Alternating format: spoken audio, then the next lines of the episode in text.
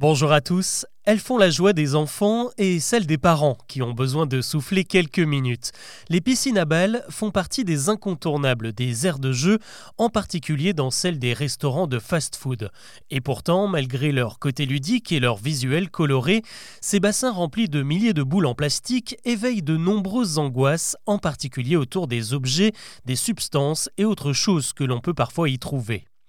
Le meilleur exemple de cette psychose, c'est un mail qui a largement circulé sur le net au début des années 2000, un récit aussi triste que glaçant.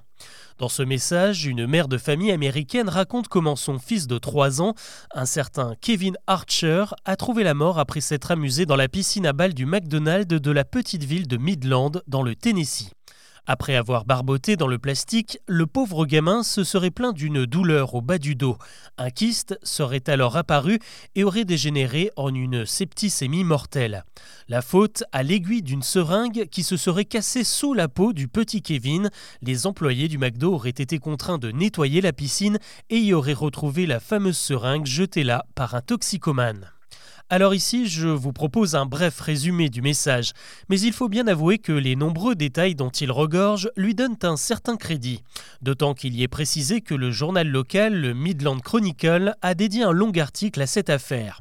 Sauf qu'en y regardant de plus près, eh bien non. Aucun article de presse n'a jamais relayé ce fait divers et dans les archives, il n'existe absolument aucune mention d'un petit Kevin Archer mort dans ces circonstances.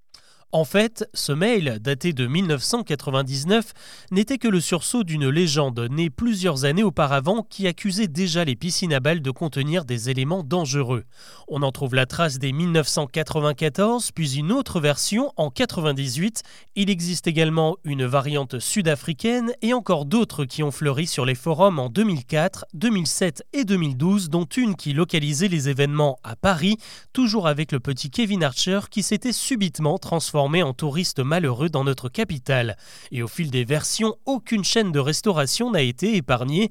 McDo, Burger King, Quick et même Ikea ont tour à tour été ciblés, de quoi rendre cette affaire de moins en moins crédible.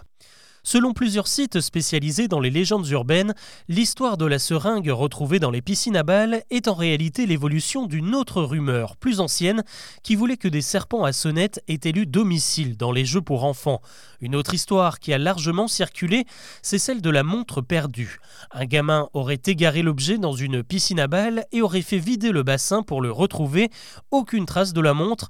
En revanche, les employés auraient découvert de nombreux résidus de vomi, de hamburgers avariés et même quelques rongeurs morts.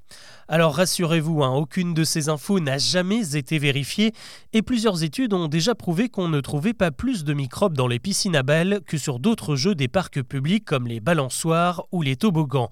En réalité, un simple lavage de mains suffit à prévenir toute contamination.